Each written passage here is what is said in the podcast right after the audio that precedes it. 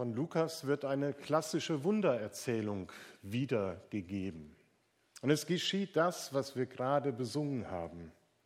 Ein Mensch bekommt wieder Zugang zu Gott, wird heil. Eine alltägliche Szene wird beschrieben von einem Bettler vor einer schönen Pforte.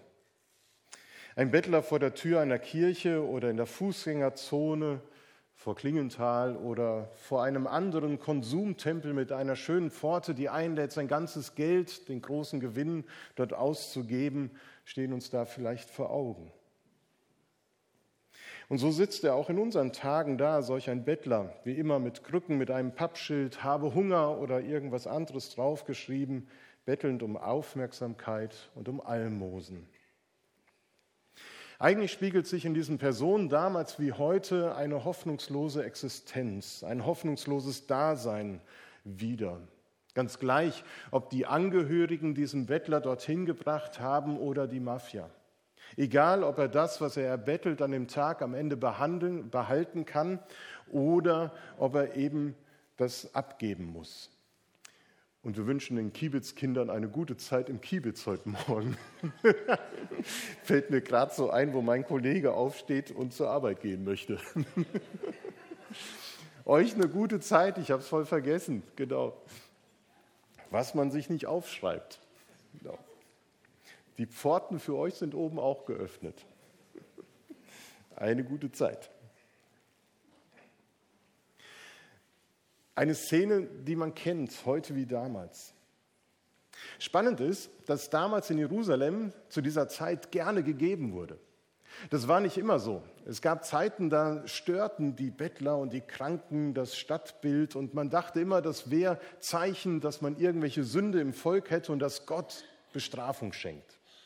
Aber man hat so viel um Vergebung gebeten, aber die Bettler und die Kranken waren trotzdem noch da vom Tempel und haben gebettelt, dass sie dann gemerkt haben, nein, damit kann es nicht zusammenhängen, sondern sie sind da, warum auch immer.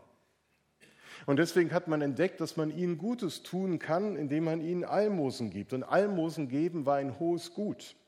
Man tut ja auch nichts Schlechtes dabei. Aber damit bleibt eigentlich alles beim Alten. Es bleibt so, wie es ist. Der Bettler wird morgen wieder betteln, der Geber kann wieder geben, aber sobald er gegeben hat, hat er seine Ruhe. Das System, das funktioniert damals wie heute. Ein bisschen helfen ja, aber nicht zu viel. Vielleicht gerade so viel, dass das schlechte Gewissen beruhigt wird. So ist es damals in Jerusalem zugegangen. Wir können uns fragen, wen sehen wir eigentlich in diesem Gelähmten heute? Welche Personen treten uns vor Augen, wenn wir versuchen zu vergleichen? Welche Personen unserer Gesellschaft können sich dort wiederfinden vor der schönen Pforte? Welche Menschen sitzen an den Straßenrändern des Weges, den ich in meinem Alltag gehe, an denen ich vorbeigehe, die ich vielleicht nur nebenbei wahrnehme, die aber doch um Hilfe und Aufmerksamkeit auch in meinem Leben betteln. Was lähmt Menschen heute? Was passiert in ihrem Leben, dass sie nicht an dem teilhaben können, was das Leben so lebenswert macht? Dass sie ausgeschlossen sind von manchen Angeboten, die normale Menschen einfach so alltäglich nutzen.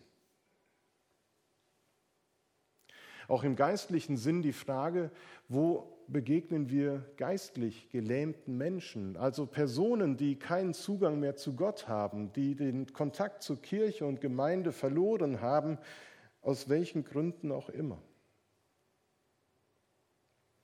Vielleicht denkst du an einen Nachbarn, der an Einsamkeit leidet und sich selbst nicht traut, auf Menschen zuzugehen und deswegen wartet, dass jemand auf ihn zukommt.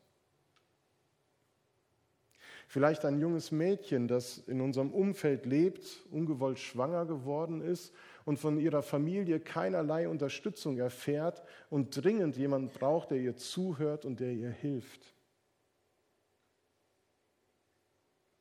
Es werden uns manche Menschen einfallen, die in unserem Umfeld leben, die in ihren Lebensumständen gefangen sind und wie der Bettler damals keine Hoffnung haben, dass sich das grundlegend ändern wird. Solche Menschen leben hier in Herford. Sie leben vor den Türen unserer Häuser, vor der schönen Pforte unserer Gemeinde, die jetzt wieder zwei Türen hat. Und sie leben nicht nur außerhalb, sondern ich glaube auch innerhalb der Gemeinde.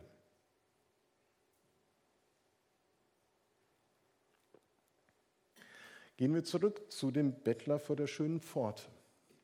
Petrus und Johannes waren unterwegs in den Tempel, um zu beten. Das taten sie jeden Tag, wird gesagt. Ihnen fällt der gelähmte Mann auf, der gekrümmt und mit dem Blick auf den Boden dasitzt und bettelt. Und weil Petrus und Johannes genauso wie alle anderen auf dem Weg in den Tempel waren, um zu beten, könnte man ja vermuten, dass sie ebenso wie alle anderen an diesem Bettler vorbeigehen, ein paar Münzen hineinwerfen und dann beten. Aber das tun sie nicht. Sie gehen zu dem gelähmten Mann hin, richten ihren Blick auf ihn und nehmen ihn ganz bewusst wahr und fordern ihn auf, sieh uns an. Für den Bettler war das schon zunächst einmal eine total ungewohnte Situation. Was er in den letzten Jahren wahrscheinlich sehr selten erlebt hat, denn normalerweise sagten die Menschen kein Wort zu ihm. Wie wird er Petrus und Johannes angeschaut haben? Ich stelle mir vor, dass er sie vielleicht mit einem gleichgültigen Blick angeschaut hat.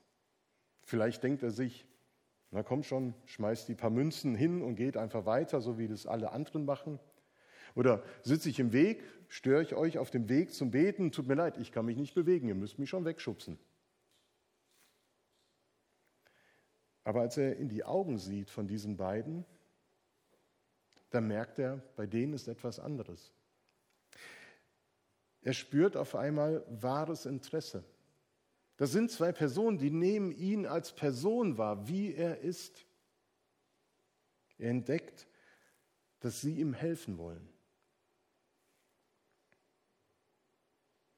Vielleicht war es deswegen auch ganz anders, so wie es auch in der Übersetzung Hoffnung für alle angeklungen ist. Weckte die Aufforderung der beiden Männer eine große Erwartung. Gibt es jetzt die große Gabe? Ist es jetzt der große Gewinn, der in seinem Hut landen wird und er kann endlich aufhören zu betteln? Werden diese beiden ihn aus der Armut befreien? Also blickt er sie nicht gleichgültig, sondern erwartungsvoll an und hört dann, Silber und Gold haben wir nicht. Ja, vielen Dank. In diesem Moment wird der Gelähmte seinen Blick wieder enttäuscht zu Boden gesenkt haben, denn Silber und Gold, das meint Großgeld, das meint die großen Scheine und das gibt ein Bettler sowieso, bekommt ein Bettler sowieso nicht. Er wird abgespeist mit Kleingeld wie Kupfer und Nickelmünzen.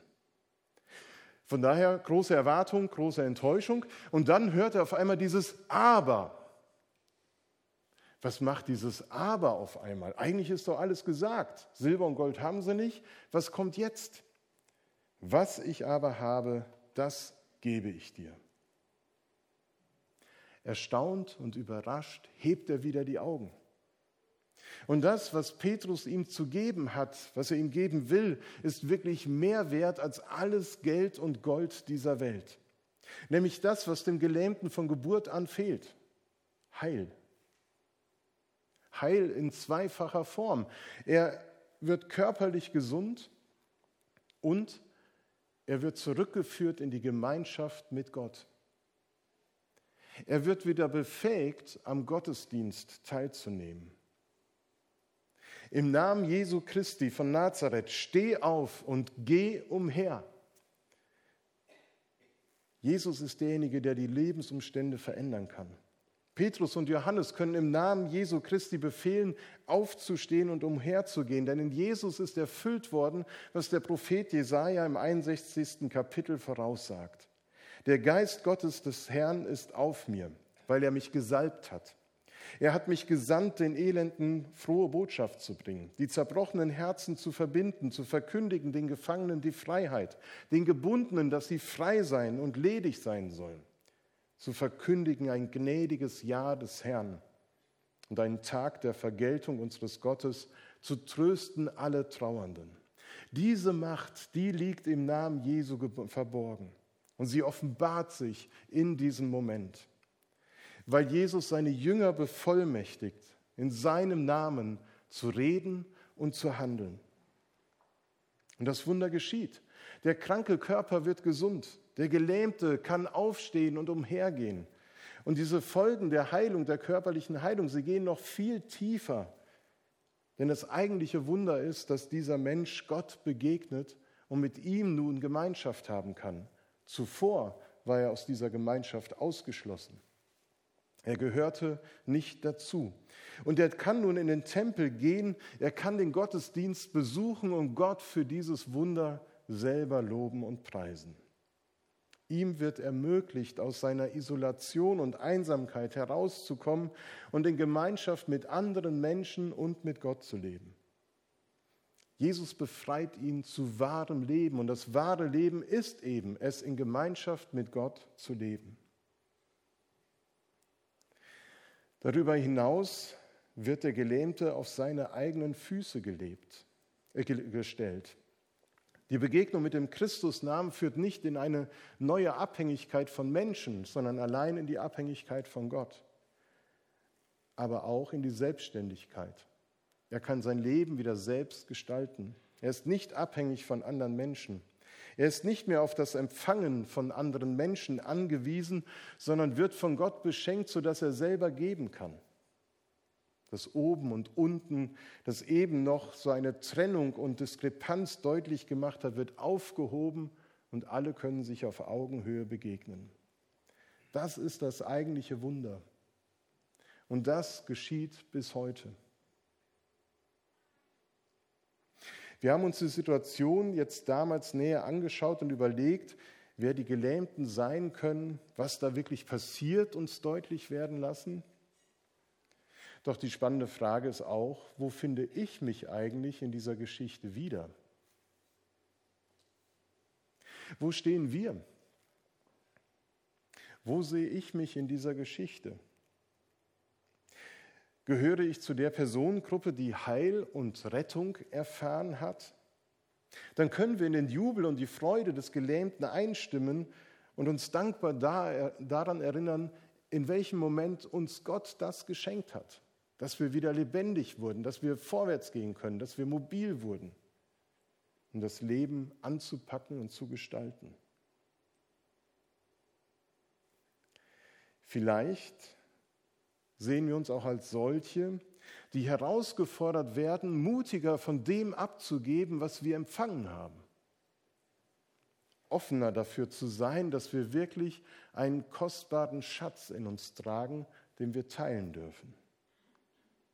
Denn Gott will das Wunder ja auch heute noch bewirken, indem er uns befähigt und bevollmächtigt und beschenkt mit dem, was wir Menschen geben können. Und dabei geht es nicht allein darum, dass man das Evangelium verkündigt, die frohe Botschaft, sondern in dieser Geschichte wird deutlich, wie Wort und Tat zusammengehören. Man überließ das so leicht, denn Petrus half dem Mann mit einer kleinen Geste auf die Füße. Unsere Aufgabe ist es, genau hinzusehen und dann das, was wir empfangen haben, weiterzugeben. Was ich aber habe, das gebe ich dir. Das ist individuell unterschiedlich, was wir von Gott bekommen, aber wir haben etwas, was wir weitergeben können. Wir sind nicht Petrus, wir sind nicht Johannes, wir sind erst recht nicht Jesus Christus, aber wir tragen wie alle Glaubenden Gottes Liebe in unseren Herzen. Den großen Gewinn, den haben wir. Du bist ein Schatzträger. Du trägst Jesus in deinem Herzen. Und das ist mehr wert als alles Materielle. Vielleicht erkennst du dich auch im Verhalten der Masse wieder, der vielen. Jenen Menschen, die jeden Tag an dem Bettler vorbeigehen und nicht hinsehen. Übrigens, Petrus und Johannes gehörten auch zu dieser Masse. Sie gingen jeden Tag in den Tempel, um zu beten. In unserem Text steht, dass sie nach ihrer Gewohnheit zur Gebetszeit in den Tempel gingen. Petrus und Johannes sowie der Bettler sind also nicht nur an diesem einen Tag dort zu finden, sondern alle Tage. Und doch begegnen sie sich erst an diesem einen, in diesem Moment. Man könnte sich fragen, hätten sie nicht vorher schon auf ihn aufmerksam werden können oder müssen? Es müsste ja so sein. Aber vielleicht ist es so, dass man einfach zu beschäftigt war, zu konzentriert oder eben den Wald vor lauter Bäumen nicht sieht, weil der Bettler war nicht der Einzige, der dort vor dem Tempel saß. Uns wird es oft auch so gehen. Wen oder was nehme ich wahr, wenn ich meine Erledigungen des Alltags abarbeite, durch die Stadt hetze? Wen oder was nehme ich wahr, wenn ich mich auf dem Weg zur Gemeinde mache? Um nach meiner Gewohnheit zu beten, Gott zu loben, auf sein Wort zu hören, Gemeinschaft mit ihm zu haben, den Gottesdienst zu besuchen, habe ich einen Blick für die Menschen, die mit mir auf dem Weg sind oder schon vor Ort? Habe ich einen Blick für neue Menschen, Besucher, Gäste? Oder sehe ich nur diejenigen, mit denen ich ohnehin jede Woche zusammenstehe? Habe ich allein einen Blick für die bevorstehende Begegnung mit Gott, meinem himmlischen Vater? Freue ich mich auf die Predigt und darauf, etwas Neues von Gott zu lernen? Kehre ich mit Erwartung in Gottes Haus ein dass er mir die nötige Portion Ermutigung, Stärkung und Kraft für die neue Woche gibt, die so anstrengend werden wird. Alles gar nicht so verkehrt und alles löblich, gut, dass wir hier den Ort suchen, um Kraft zu schöpfen. Eigentlich, wenn das sich nicht alles nur immer um mich und nur um mich und meine Bedürfnisse drehen würde.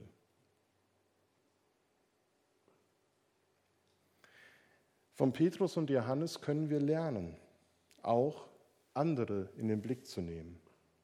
Vielleicht auch zu fragen, wenn ich sonntags hierher komme, was ich dem anderen Gottesdienstbesucher geben kann, das ihm hilft, das ihm gut tut. Zu fragen, ob ich mich auf meinem Weg zu Gott auch unterbrechen lasse.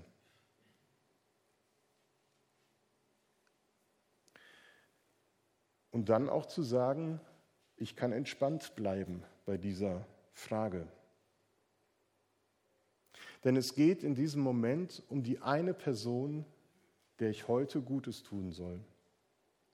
Es ist eine Person heil geworden in dieser Geschichte, nicht zehn und nicht 15. Jesus hat nicht alle Menschen geheilt, denen er begegnet ist. Es geht nicht darum, in einen Aktionismus zu verfallen, dass wir jetzt allen Menschen helfen müssen und alle Bedürfnisse wahrnehmen müssen. Das würde uns überfordern. Das geht nicht. Das schaffen wir nicht. Aber Gott möge unser Herz weich sein lassen und unsere Sensibilität hoch für den einen, dem ich heute begegnen kann und Gutes tun kann.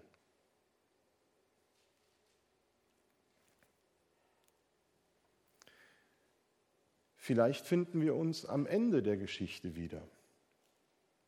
Bei dem Bettler, der jubelt, springt, tanzt und sich einfach nur freut über die Heilung, die geschehen ist. Die Heilung bedeutet ja die Eröffnung des Lebens. Eine neue Möglichkeit, das Leben anders zu gestalten. Es eröffnet Zukunft. Wie reagieren wir eigentlich auf die Erfahrungen, wenn unser Leben auf einmal so unerhofft eine Wendung bekommt und wir neue Möglichkeiten haben? Wenn ein Mensch, der überschuldet ist, durch Beratung seine Finanzen in den Griff bekommen hat und wieder etwas ausgeben kann, um sich etwas zu gönnen oder eben aufzubauen. Wenn ein Mensch, der krank war, durch die Behandlung des Arztes und die Medikamente so eingestellt ist, dass er am Leben wieder teilnehmen kann. Wir haben in diesem Jahr ja das Jahr der Hüft- und Knie- und Schulteroperationen. Monika hat ihre Operation sehr gut überstanden und lässt herzlich grüßen. Und die Frage ist, ist das eigentlich Routine? Die Ärzte machen das halt und es ist alles gut. Das ist halt so heute. Oder bringe ich es damit in Verbindung, dass Gott darin handelt und das Wunder tut, dass ich heil werde? Dass ich Gott dafür danken kann, dass ich wieder am Leben teilnehmen kann, mobiler bin.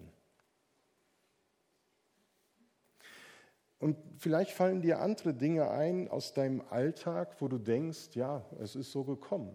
Ich glaube, wir sind herausgefordert, das neu in Verbindung damit zu bringen, dass Gott handelt, dass er Dinge schenkt, die uns neue Möglichkeiten eröffnen. Ich wünsche uns, dass das ebenso gelingt, dass wir diese Offenheit bewahren für Menschen, denen wir im Laufe unseres Alltags begegnen und dass wir auf der anderen Seite neu entdecken, wo Gott dieses Wunder in unserem Leben tut. Und wir eben in diesen Jubel und diese Freude einstimmen können. Eine Möglichkeit, sich in den Text wiederzufinden, habe ich noch nicht genannt. Das werde ich gleich tun beim Abendmahl.